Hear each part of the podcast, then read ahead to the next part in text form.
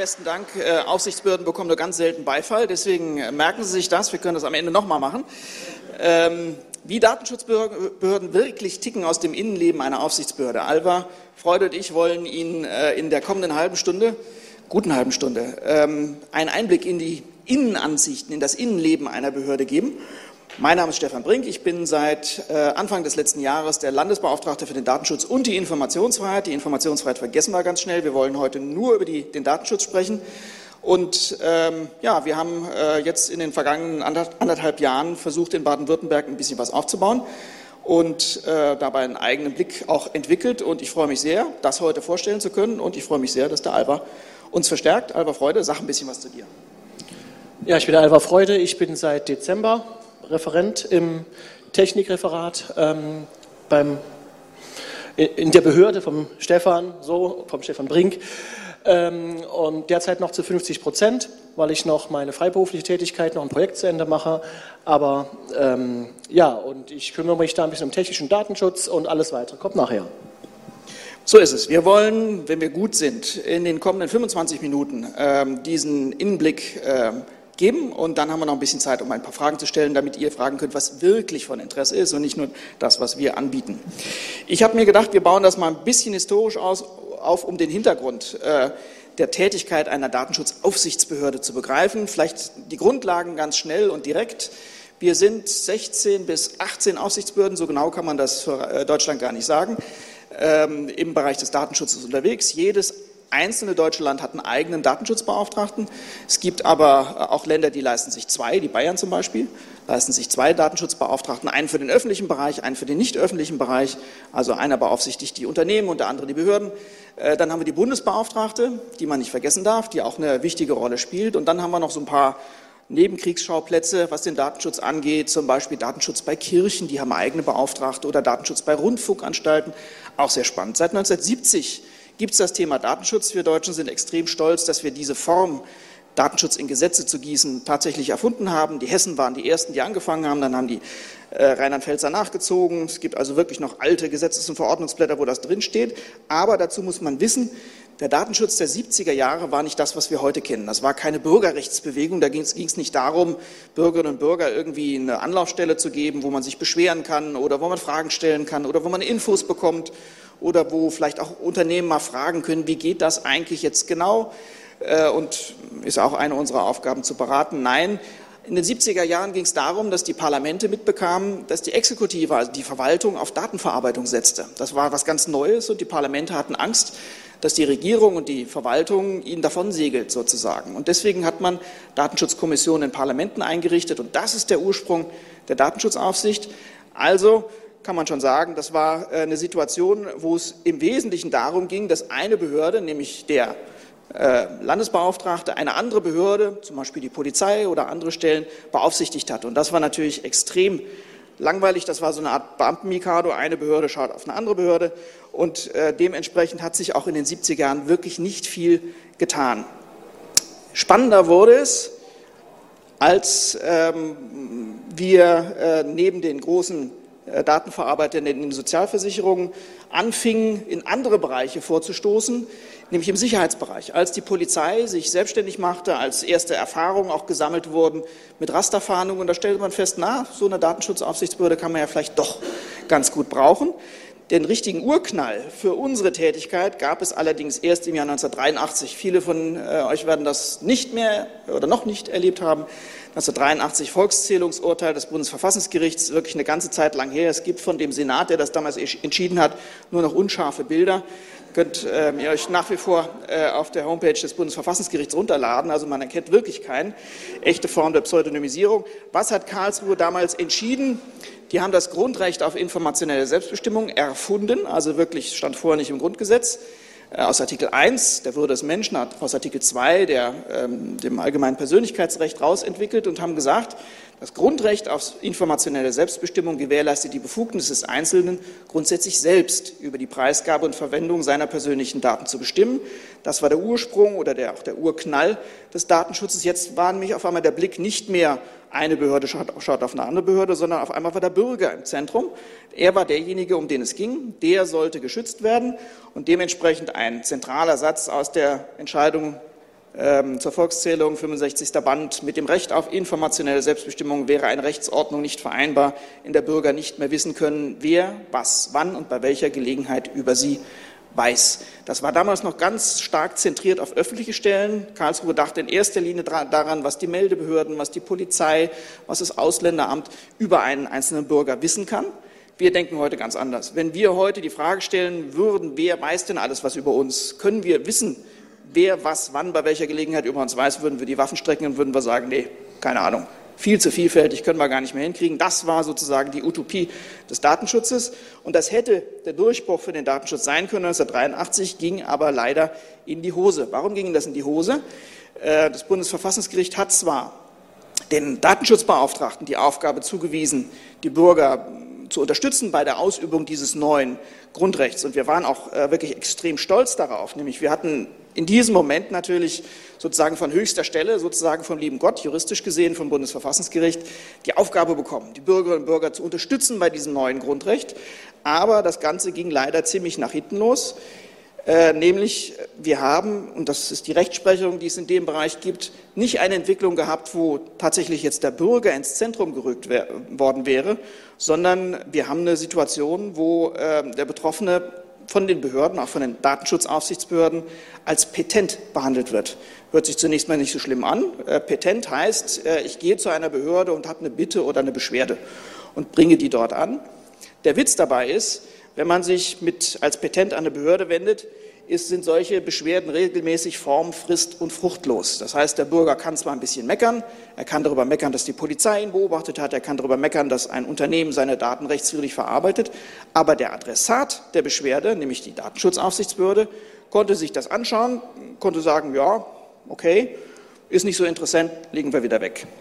Das heißt, der Bürger hatte nicht die Chance, die Aufsichtsbehörde tatsächlich zum Handeln zu zwingen. Und das ist der erste wirkliche Fail sozusagen in der Entwicklung oder in der Geschichte ähm, der Aufsichtsbehörden. Wir haben es bis heute, wir schauen gleich, wie wir aktuell dastehen, nicht geschafft, den Bürgerinnen und Bürgern einen Anspruch zu geben gegen die Aufsichtsbehörde, jetzt tu mal was für mich. Ich beschwere mich bei dir und will auch, dass etwas bei rauskommt. Ich will ein Ergebnis sehen. Ja? Da äh, kommen wir gleich dazu, dass sich möglicherweise die Bedingungen etwas ändern. Trotzdem, 83 Volkszählungsentscheidungen, die Datenschutzaufsichtsbehörden sind damals rumgelaufen wie kleine Supermänner und fingen an, sich mit verschiedenen äh, Herrschaften anzulegen. Ein Beispiel äh, von der Behörde, bei der ich früher gearbeitet habe. Wir haben schon äh, Dinge gemacht, die man eigentlich als Behörde nicht machen darf, als Aufsichtsbehörde. Wir haben angefangen, Unternehmen zu beleidigen, zum Beispiel. Ja, wir haben in dem Fall uns Google mal vorgeknöpft, das war 2010, und haben die Rattenfänger genannt. Ähm, die haben sich relativ schnell bei uns gemeldet bei Google und haben uns äh, zu verstehen gegeben, dass sie das nicht toll finden. Ähm, aber wir hatten sozusagen das Gefühl, ähm, wir, sind auf der, wir sind die Guten, wir sind auf der richtigen Seite. Was Ähnliches haben wir gemacht. Äh, vor fünf Jahren ist das gelaufen. DBK, ein Privatversicherer, äh, mit einem sehr äh, innovativen Marketingmodell, äh, was ähm, die, äh, das, die Akquise von Neukunden anging. Da haben wir zum Beispiel sowas gemacht. Ja, haben wir äh, eine Pressemitteilung gebastelt und einmal den Datenschutz quer über die DBK drüber gelegt. In der Sache war das durchaus erfolgreich. Ähm, da ist das höchste Bußgeld verhängt worden, das Aufsichtsbehörden bislang verhängt haben. Zwei Millionen knapp hat das gekostet. Ähm, in der Sache muss man natürlich auch sagen, sowas darf man nicht. Als Behörde macht man das nicht. Äh, man darf insbesondere nicht mit Marken äh, und mit anderen Rechten von Unternehmen so umgehen. Also, wir waren in gewisser Weise gestärkt durch die Karlsruher Entscheidung, aber die Stärkung kam nicht beim Richtigen an. Was ist seitdem geschehen, seit der Entscheidung des Bundesverfassungsgerichts? Ähm, wir haben ähm, im Wesentlichen organisatorische Änderungen hinter uns. Ähm, dazu muss man wissen, Aufsichtsbehörden waren sehr lange gar nicht die Datenschutzbeauftragten, sondern das waren die Innenministerien insbesondere im privaten Bereich, also was die äh, Aufsicht über Privatunternehmen anging, das haben die Datenschützer nie gemacht, sondern das haben die Innenministerien gemacht. Und äh, das hatte zur Folge, dass ähm, die Aufsichtsbehörde, die aus den Innenministerien bestand, nicht die Unabhängigkeit hatte, die man sich gewünscht hätte. Äh, dass insbesondere auch Standortfragen äh, oder Wirtschaftspolitik eine gewisse Rolle spielte bei der Aufsicht gegenüber Unternehmen. Das ist, hat sich erst geändert, als 2010 der Europäische Gerichtshof eine wichtige Entscheidung gefällt hat und gesagt hat, das geht in Deutschland nicht mehr so. Deutschland wurde verurteilt, eine unabhängige Aufsichtsbehörde sicherzustellen. Und seitdem werden äh, die Aufsichtsbehörden für den privaten Sektor, bislang Innenministerium, und die Aufsichtsbehörden für den öffentlichen Sektor, die Landesdatenschutzbeauftragten, zusammengelegt und äh, wurden dementsprechend äh, bis 2010 zu den Behörden gemacht, die wir heute sind. Landesbeauftragter für den Datenschutz. Einerseits machen wir Aufsicht bei Behörden, Andererseits machen wir Aufsicht bei den Unternehmen. Wo bleibt das Problem? Warum starten wir immer noch nicht ordentlich durch? Das Problem ist, unsere personelle Ausstattung ist ziemlich mies. Wir haben Aufsichtsbehörden, die kommen gerade mal mit 10, 12 Mannequin aus äh, für ein ganzes Land. Ähm, die größten Aufsichtsbehörden sind, ähm, lange Zeit war das Nordrhein-Westfalen, die hatten so ungefähr 50 Mitarbeiter, aber auch das ist nicht besonders viel gewesen. Ähm, ihr müsst euch vorstellen, die äh, Aufsicht bezieht sich auf sämtliche Unternehmen, sämtliche Vereine, sämtliche auch nicht eingetragene Vereine in einem Bundesland und das können schnell 500, 600, 700.000 Stellen sein. Und wenn man da mit 50 Mannequins versucht, 700.000 Stellen zu beaufsichtigen, das geht schief. Und da gibt es eine schöne Rechnung, die man wissen muss. Das ist die 218. Das sind die 218 Jahre dauert es, bis eine Aufsichtsbehörde in ihrem Land ohne Anlass bei einem Unternehmen auftaucht. Ja, kann man rechnen ähm, muss man einfach die Zahl der Unternehmen, die Zahl der zu beaufsichtigenden Stellen teilen äh, durch die Zahl der ähm, Aufsichtsbehördenmitarbeiter, die man so hat. Und dann kommt man auf, je nachdem, nach Bundesland so ungefähr auf 218 Jahre. Äh, und das haben natürlich die Unternehmen auch relativ schnell gemerkt und haben sich gesagt, ich glaube, das eine oder andere jedenfalls hat, hat sich das gedacht, ich glaube, das können wir riskieren. Ja, ich glaube, äh, bevor ich einen betrieblichen Datenschutzbeauftragten bestelle oder bevor ich mein Marketingmodell grundsätzlich umbaue, warte ich doch erst mal 218 Jahre. Deswegen hat sich im Datenschutzbereich schon wieder relativ wenig getan. Ähm, unterm Strich hatten wir bis heute, bis Mai 2018, kaum eine effektive Kontrolle von verantwortlichen Stellen äh, im öffentlichen Bereich wie im nicht öffentlichen Bereich. Aber jetzt wird alles besser. 25. Mai 2018. Wir haben den Monat, äh, wo tatsächlich das Datenschutzrecht neu erfunden wird. Die Europäische Datenschutzgrundverordnung tritt in diesem Monat in Kraft und die bringt eine ganze Reihe von äh, Änderungen mit sich, die auch absolut relevant sind.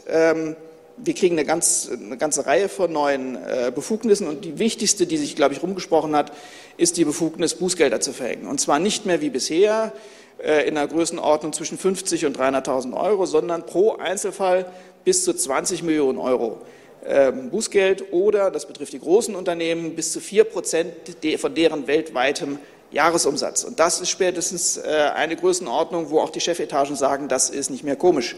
4 Prozent äh, muss man sich vorstellen in einem Unternehmen, ähm, das dürfte so ungefähr in der Größe des Jahresgewinns liegen. Ja, also pro Datenschutzverstoß wird der gesamte Jahresgewinn eines Unternehmens abgeschöpft ähm, und das spätestens hat äh, wirklich zu einem Ruck geführt. Wir haben ähm, jetzt gesehen, dass es äh, sehr, sehr viele Unternehmen gibt, die sich gerade in den letzten ein, zwei Jahren auf den Weg gemacht haben, den Datenschutz ernst zu nehmen. Wir haben irrsinnig viele Beratungsanfragen in dem Bereich, die wir kaum noch bewältigen können. Aber jedenfalls, es tut sich was und es tut sich noch ein zweites. Der Datenschutz bekommt nämlich auch international gesehen Zähne. In der Datenschutzgrundverordnung steht was ganz Spannendes drin. Da steht nämlich drin, die Verordnung gilt nicht nur für europäische Unternehmen, das wäre normal, sondern dass die äh, Datenschutzgrundverordnung gilt auch für alle Unternehmen, die in Europa ihren Markt finden, auch wenn sie hier gar keinen Sitz haben. Ja, also es reicht, dass ein Unternehmen Nutzer in Europa hat, zum Beispiel ein internetbasiertes Unternehmen, und dann können wir als Aufsichtsbehörden gegen diese Unternehmen vorgehen, auch wenn sie im Ausland sitzen. Da ist natürlich klar, welche Unternehmen das treffen, treffen könnte und auch treffen wird. Und das wird natürlich ähm, die Spielbedingungen wesentlich verändern. Probleme bleiben die gleichen. Äh, wir haben zwar ein paar neue Stellen bekommen mit Blick auf die Datenschutzgrundverordnung, wir in Baden-Württemberg sogar ganz ordentlich, 20 Stellen dazu, also fast verdoppelt äh, unsere Größenordnung. In anderen Ländern, MacPom zum Beispiel, hat es aber gar keinen Nachschlag gegeben. Also auch da bleibt die Zahl der Personen, das Personal der entscheidende Faktor. Und Faktor Nummer zwei, wir weinen jeden Abend uns in den Schlaf, weil die Bußgelder, die wir verhängen können, nicht in unser Budget reinfließen, sondern das müssen wir abliefern im Staatshaushalt. Ähm, das ist in anderen Ländern anders äh, und das wird man auch merken.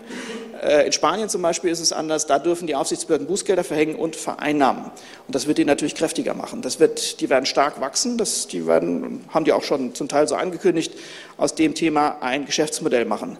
Und das wird ein Treiber sein. Sein. Das wird auch uns antreiben, die wir ähm, traditionell eher behutsam mit Unternehmen umgehen. Wer bei uns wirklich nicht äh, sozusagen darum gebeten hat, der hat, auch, der hat bislang kein Bußgeld bekommen. Man musste schon wirklich äh, uns sagen, euch gibt es ja gar nicht oder Datenschutz gibt es ja gar nicht und wir ändern gar nichts an unserem Geschäftsmodell, dann konnte man ein Bußgeld bekommen. Im Einzelfall, wie gesagt, wurde das auch verhängt. Was ist Stand der Dinge? Ähm, wir sind zwar gewachsen und wir sind auch sichtbarer geworden und wir haben eine ganze Reihe von neuen Befugnissen, aber unterm Strich bleiben wir so eine Art Scheinriese, ähm, wir sind äh, zwar viele, wir sind viele Aufsichtsbehörden und wir sind relativ viele Mitarbeiter. Wenn man das mal hochrechnet, kommt man sehr schnell auf 500, 600, 700 Mitarbeiter, also eigentlich eine schöne Größenordnung bundesweit gesehen.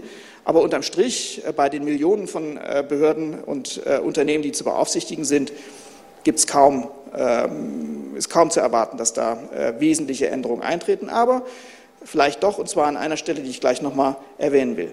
Wie gehen wir in Baden-Württemberg mit dem Thema Datenschutz um, auch vor dem Hintergrund der Datenschutzgrundverordnung? Der erste Schritt, der für uns ganz wichtig war, ist, dass wir versuchen, äh, auch als Behörde aufzuhören, äh, Bürgerinnen und Bürger zu bevormunden. Und zwar rede ich jetzt nicht von den Unternehmen, sondern ich rede von den Nutzern, von den Betroffenen.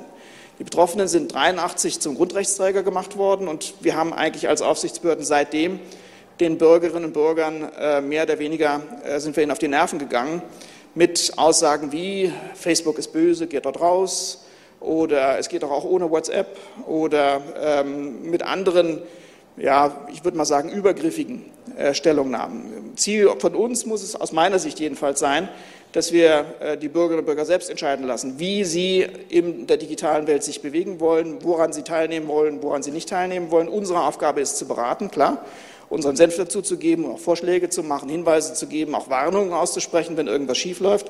Aber die Entscheidung muss beim Bürger bleiben. Und wenn der gerne sichtbar sein will, wenn der gerne viel kommuniziert und auch auf unsicheren Wegen kommunizieren möchte, muss ihm das möglich sein. Und da kann es nicht sein, dass eine staatliche Behörde wie wir als Aufsichtsbehörde ihm da reinfuscht. Sehr umstritten, sehr, sehr kritisch gesehen, auch von anderen Aufsichtsbehörden.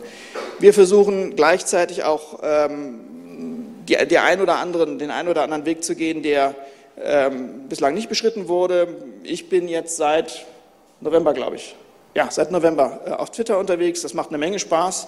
Man kriegt auch ziemlich Feuer. Ähm, die Twitter-Gemeinschaft, wer sie kennt, kennt sie. Ähm, sehr kritisch, sehr vielfältig, äh, aber es ist ein schöner Antrieb und es ist auch immer eine gute Kontrolle.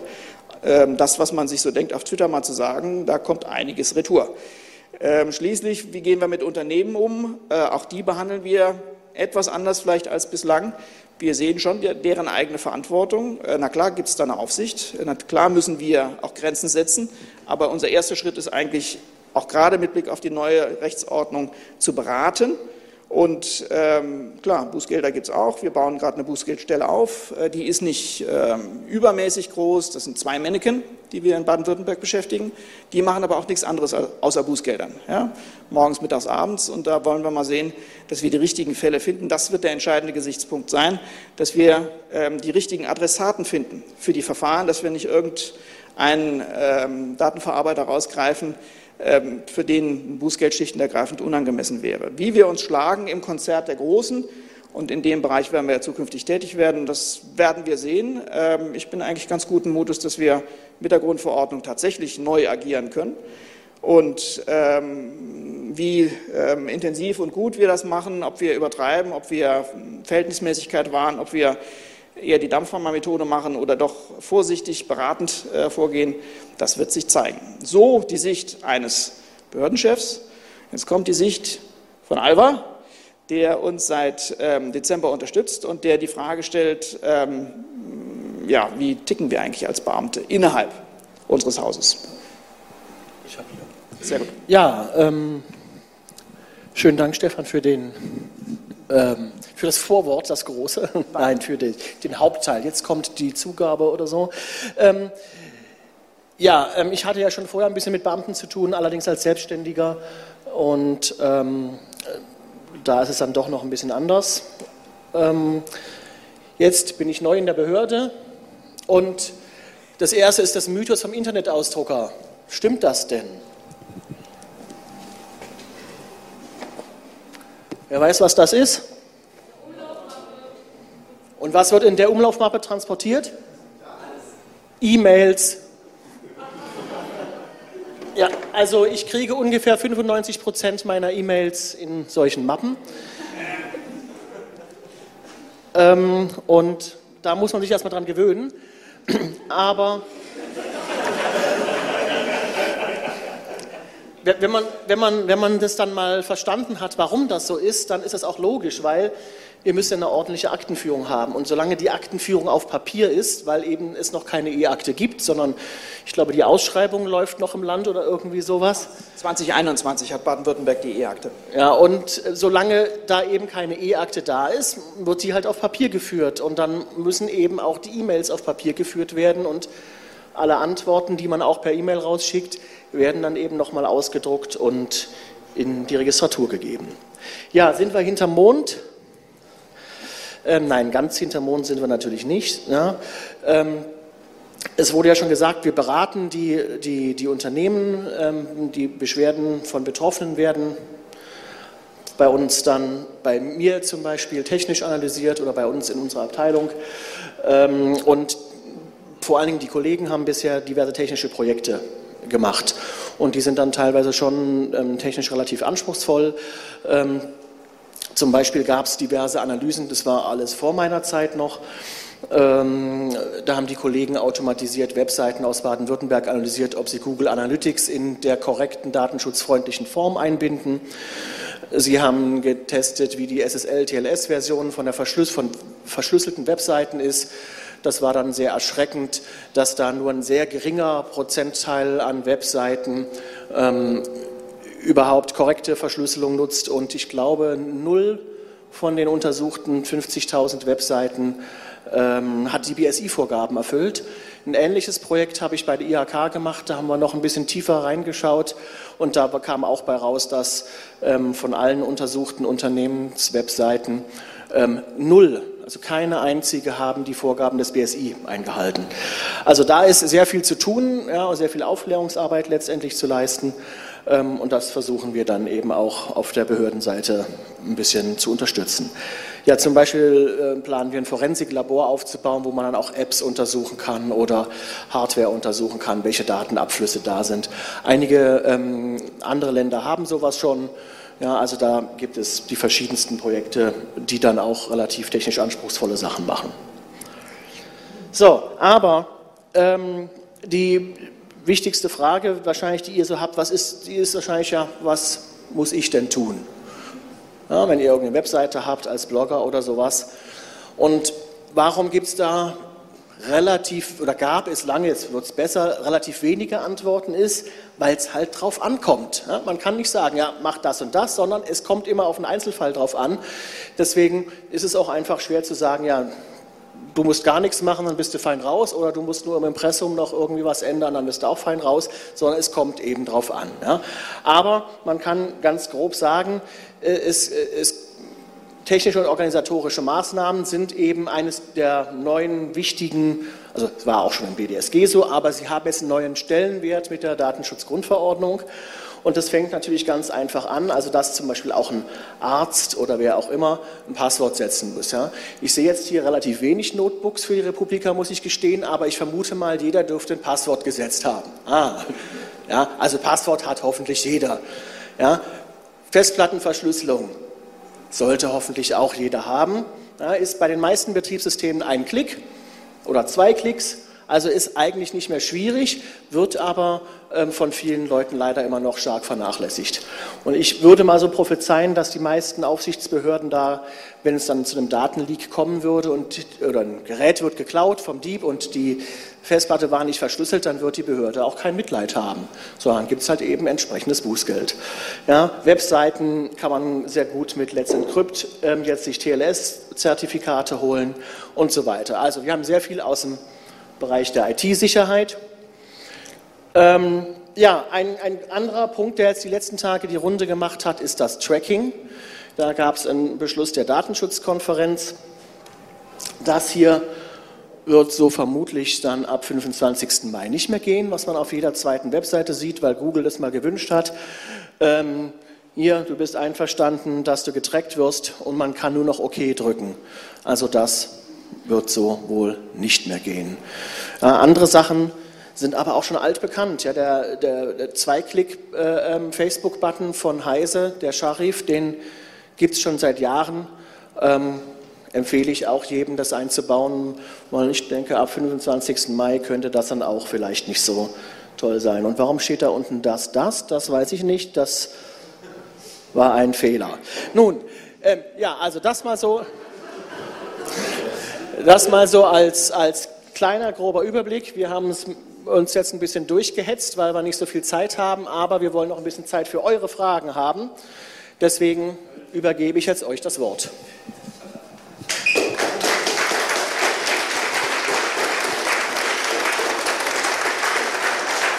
Alva und Stefan, vielen, vielen Dank. Das ist jetzt sehr optimistisch. Wir haben drei Minuten. Wenn das für zwei Fragen reicht, dann ähm, da hinten sehe ich sofort eine Wortmeldung und gehe da mal hin. Genau. Ähm, ja, hi. Äh, ich hatte letzte Woche das Vergnügen, auf dem IT-Rechtstag mit der Datenschutzbeauftragten von äh, Niedersachsen äh, sprechen zu dürfen. Ähm, und die sagte, na ja, ihre Behörde wird am Anfang erstmal gar keine Bußgelder verhängen, sondern erstmal so den Zeigefinger rausholen und eine Warnung oder Verwarnung erteilen. Ähm, wogegen ja eigentlich der Wortlaut der Datenschutzgrundverordnung schon besagt, dass entweder anstelle einer Verwarnung oder neben einer Verwarnung ein Bußgeld zu verhängen ist, außer im Einzelfall, wenn es halt ganz furchtbar unangemessen wäre. Ähm, das hat sie so nicht gesehen und war auch sehr irritiert, dass ich solche Fragen stellte. Und als ich darauf hinwies, dass es jetzt ja gerade mal vier Wochen äh, vor der Einführung dieser ganzen Sache ist, sagte sie, ach, die Unternehmen wären ja auch alle noch nicht fertig. Ja, also ich, keinerlei Wertung, ich zitiere nur, was die gute Frau gesagt hat, aber ich hoffe und denke, dass es in, bei Ihnen in Baden-Württemberg anders ist und Sie sich schon sicher sind, wie Sie vorgehen werden? Ja, das ist ähm, tatsächlich keine ähm, Hexerei, was ab dem 25. Mai passieren wird. Die Datenschutzgrundverordnung ändert was ganz Grundsätzliches ähm, an unserem Umgang mit Bußgeldern. Bislang haben wir das gemacht äh, im, so, im, Rahmen eines sogenannten Entschließ Entschließungsermessens. Das heißt, wir hatten einen Fall, wir haben einen Datenschutzverstoß festgestellt und dann haben wir uns als Aufsichtsbehörde überlegt, könnte man Bußgeld draus machen oder nicht. Und dann kamen verschiedene Aspekte zusammen und dann gab es eine Entscheidung, die in der Regel hieß, nee, lass mal mit dem Bußgeld. Ein Unternehmen, das ähm, uns unserer Beratung gegenüber, unseren Hinweisen gegenüber, unserer Beanstandung gegenüber aufgeschlossen war und gesagt hat, ja, haben wir kapiert, machen wir nicht mehr, hat in der Regel kein Bußgeld bekommen. Das wird, so lese ich die Datenschutzgrundverordnung genauso wie Sie, in Zukunft nicht mehr gehen, sondern in Zukunft muss im Prinzip jeder Datenschutzverstoß sanktioniert werden. Es muss jedenfalls in jedem Fall von der Aufsichtsbehörde eine Entscheidung und im Zweifelsfall auch eine Begründung gemacht werden, warum man nicht sanktioniert. Und das ist ein wesentlicher Unterschied. Ähm, trotzdem, ähm, Sie merken es ja schon, ähm, die äh, ähm, Bußgeldpolitik, nenne ich es mal, der Aufsichtsbehörden wird sehr unterschiedlich sein, nicht nur in Deutschland, sondern europaweit. Wir haben äh, Länder wie Frankreich oder Spanien, die schon angekündigt haben, sie wollen da in die Vollen gehen. Sie wollen also tatsächlich äh, von vornherein Gas geben hohe Bußgelder verhängen. Die deutschen Aufsichtsbehörden machen das traditionell nicht, sondern die deutschen Aufsichtsbehörden reden erstmal mit den Unternehmen und gucken, ob, da irgendwo, ob sie irgendwo auf Verständnis stoßen. Und wenn sie das finden, dann wird das Bußgeld wieder weggepackt. Das wird so nicht mehr gehen, sondern das wird sich verändern. Deswegen richten wir in Baden-Württemberg eine kleine, aber feine Bußgeldstelle ein, die äh, genau in der Lage ist, solche Sachen auch umzusetzen. Ähm, mit dem Bußgeld ist es ja nicht zu Ende, sondern das wird ja in der Regel dann in den Gerichtsverfahren übergeleitet, wo dann die ähm, ordentlichen Gerichte uns sagen, ob das Bußgeld okay war oder nicht. Ich sage voraus, das wird drei, vier Jahre dauern, bis sich das zurecht, zurechtgeruckelt hat, dass wir europaweit ein einheitliches Vorgehen haben. Äh, aber das werden wir dann noch haben und die Bußgelder werden wesentlich höher sein als das, was wir bisher gehabt haben. Danke, Stefan. Die nächste Frage kommt hier von der Fensterbank. Hallo. Ähm Unternehmen verstehe ich, kleine Vereine tun sich manchmal arg schwer. Wir setzen eine Software ein, wir versuchen alles, um herauszufinden, wo wird da möglicherweise was übertragen, was wir gar nicht sehen können.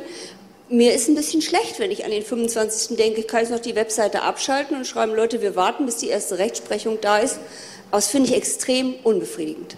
Ja, ist es auch tatsächlich. Die Datenschutzgrundverordnung differenziert leider so gut wie gar nicht zwischen einem Multimilliardenunternehmen und einem kleinen, ähm, nicht kommerziell ausgerichteten Verein. Es gibt eine Vorschrift, da sind die Vereine ein bisschen besser da. Ähm, äh, da, geht es ums Verarbeitungsverzeichnis, aber ansonsten gelten im Prinzip die gleichen Regeln für alle.